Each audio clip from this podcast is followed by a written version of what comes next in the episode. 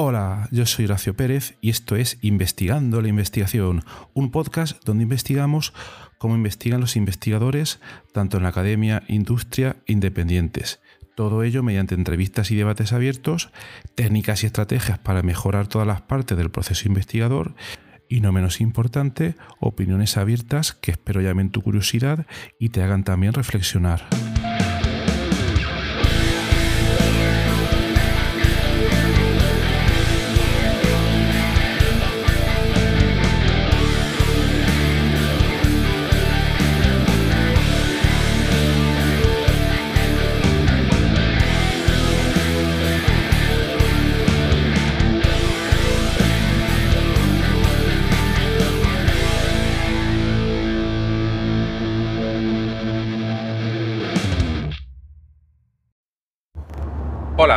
Hoy es viernes 29 de abril de 2022 y hoy te traigo un episodio donde te voy a hablar de una aplicación muy interesante para la toma de notas.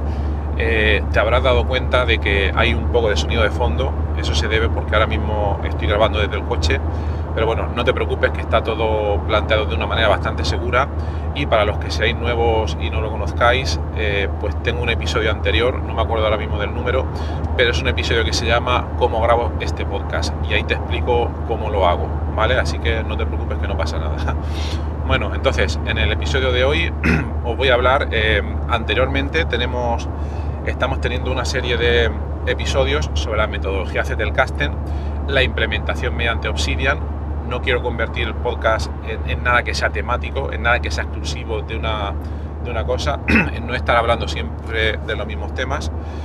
Pero he observado al hacer, eh, al hacer estos webinars que hay gente que, bueno, capta la idea de la metodología del casting, pero que ya no le interesa tanto o ya ve un poco difícil o observa una barrera de entrada al utilizar aplicaciones como Obsidian, que son muy interesantes. ¿Pero por qué?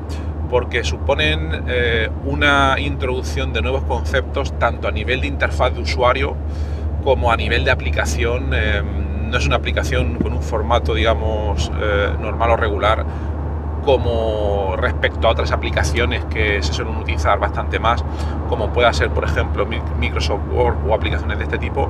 Entonces, digamos que una barrera de entrada.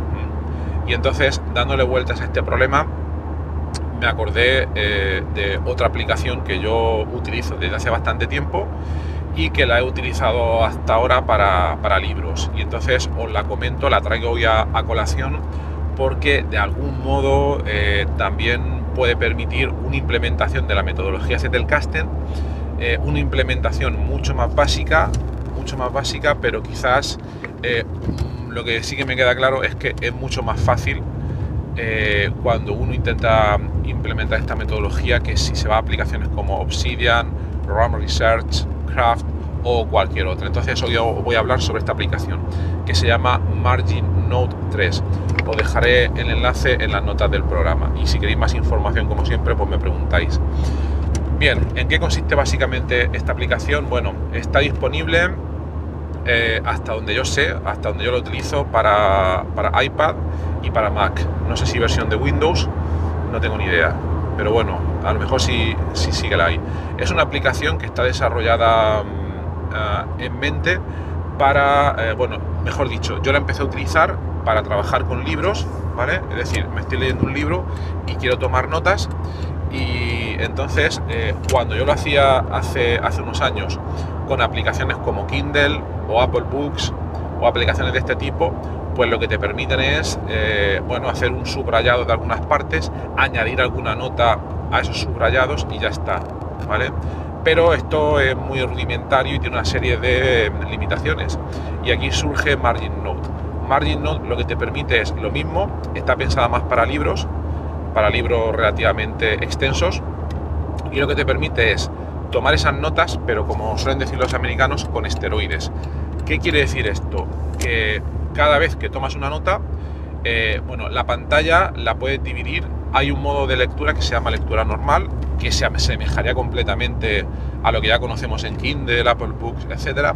Pero luego hay un modo que se llama modo mapa mental, que bueno, yo creo que no es exactamente un mapa mental, pero bueno, y aquí es donde reside la potencia del programa. ¿En qué consiste?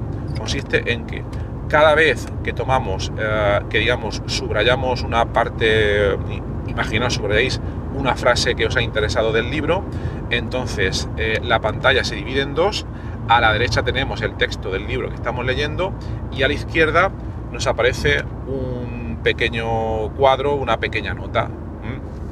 Esa nota va a tener un título que en cuanto haces el subrayado, ese título no está definido, va a tener el subrayado que tú has hecho y luego va a tener un cuerpo de nota. Bien, ¿qué quiere decir todo esto? Quiere decir lo siguiente. En lo que es el título de la nota, tú le puedes poner lo, que tú quieras, eh, le puedes poner, por ejemplo, un resumen en tus propias palabras, siguiendo con los capítulos anteriores que hemos dedicado a la metodología Zettelkasten, le puedes poner un título o un resumen, eh, y luego además, eh, dentro del cuerpo de esa nota, debajo de lo que es el subrayado, puedes añadir extensamente todo lo que tú quieras, puedes añadir un párrafo, puedes añadir varias páginas sobre el contenido que te sugiere esa nota ya conectaría bastante con la metodología Zettelkasten. Pero es que además lo que te permite también, que no lo hacen otras aplicaciones, es que, por ejemplo, si estás con el iPad y tienes el, lápiz, entonces también puedes añadir dibujos, puedes añadir esquemas, etcétera, etcétera, y también puedes añadir notas de voz.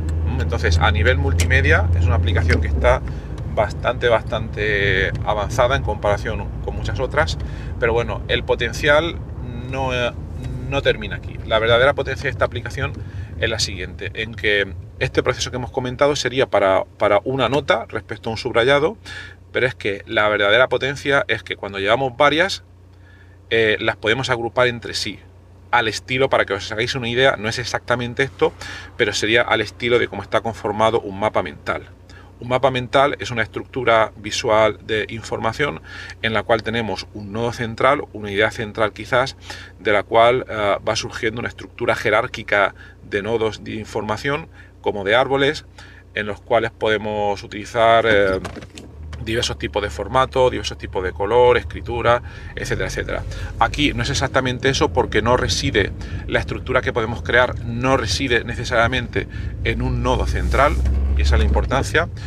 Pero para que os hagáis una idea, lo que haríamos es lo siguiente. Imaginaos que habéis tomado, tomado 100 em, notas, ¿vale?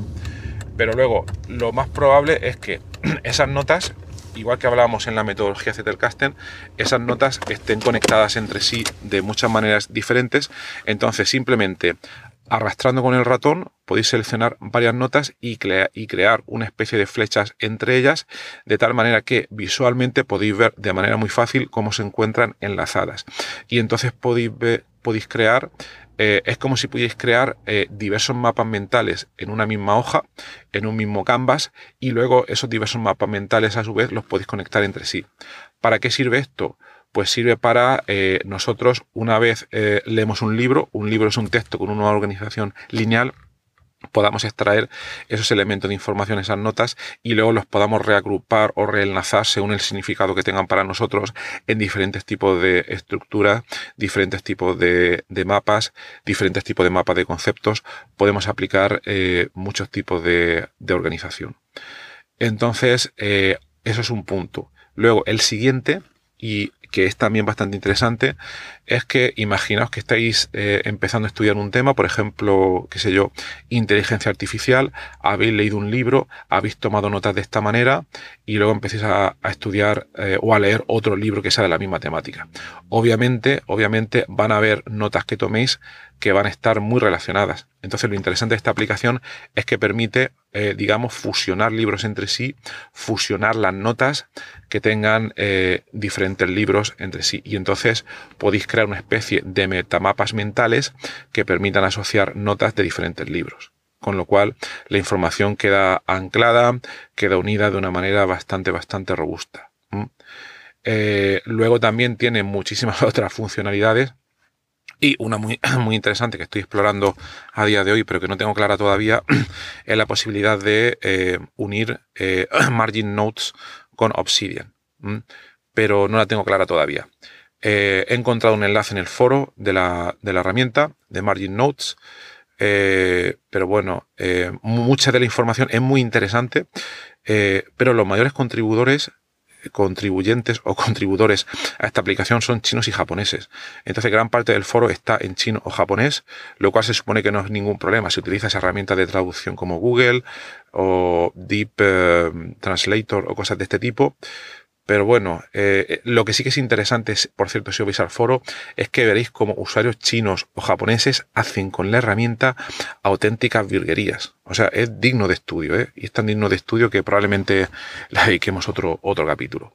Bueno, pues nada, espero que os resulte interesante. Em, os recomiendo probar la aplicación. Olvidé decir que es una aplicación de pago para uso académico tiene un precio bastante reducido, pero pienso que sinceramente puede merecer bastante la pena, ¿vale? Bueno, pues nada, que tengáis un maravilloso viernes y un excelente fin de semana. Hasta luego.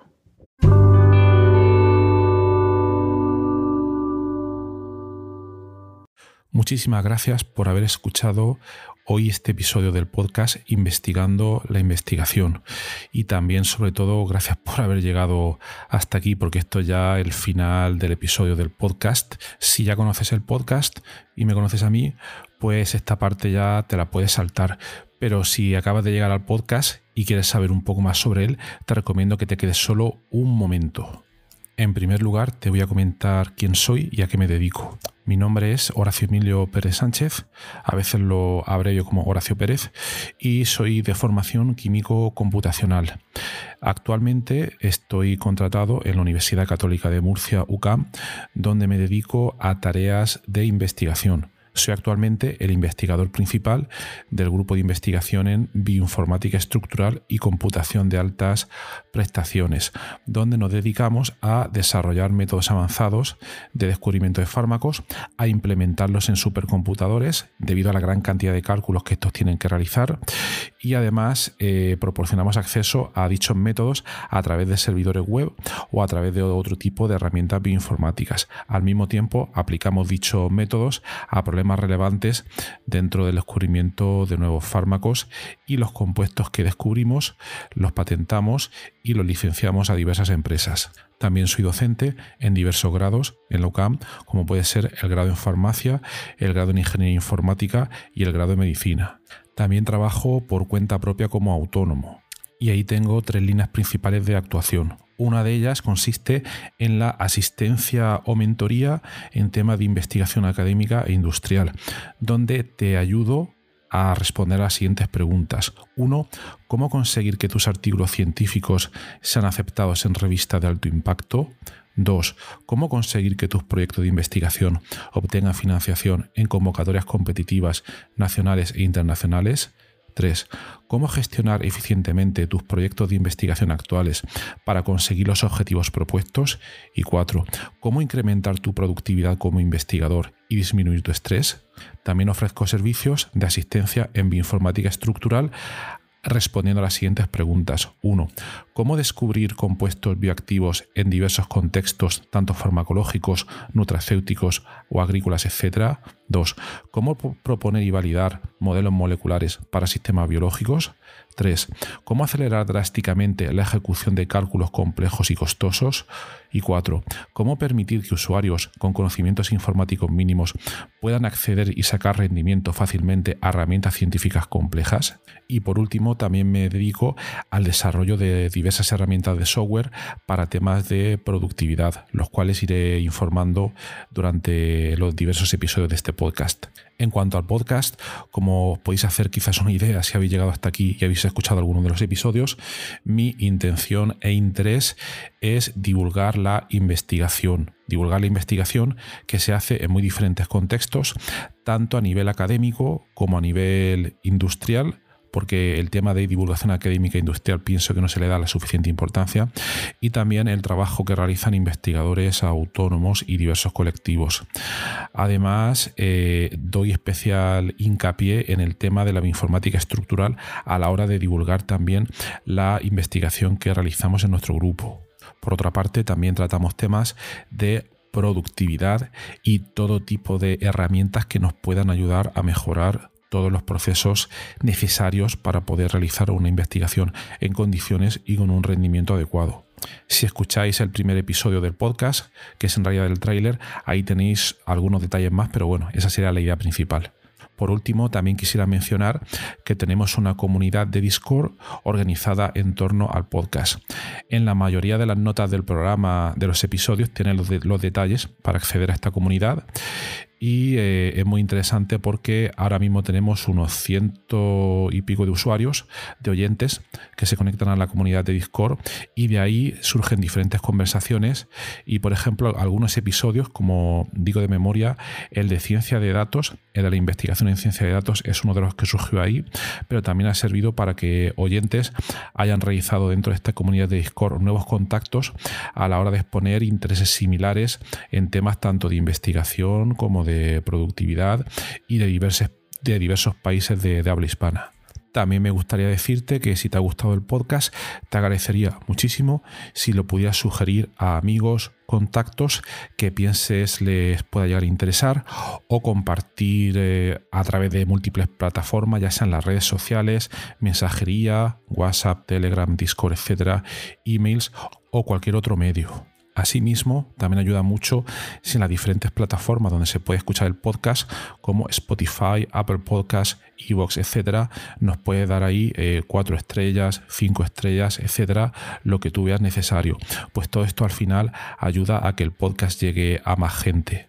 Y por último, si quieres ayudar a esta idea, si quieres ayudar al podcast económicamente, te agradecería que te suscribieras a la versión premium del podcast tiene los detalles en los enlaces de las notas del programa o puedes ir directamente a Anchor FM barra Horacio-PS y ahí tienes todos los detalles. Y bueno, aquí se termina esta outro del podcast, un poco larga, pero me parecía necesaria para todos aquellos que lleguéis por primera vez. Y nada, de verdad, muchísimas gracias por escucharme y espero que os interesen los temas y que todo este contenido eh, pueda ser beneficioso para todos los que lo escucháis. Muchas gracias y hasta otro episodio.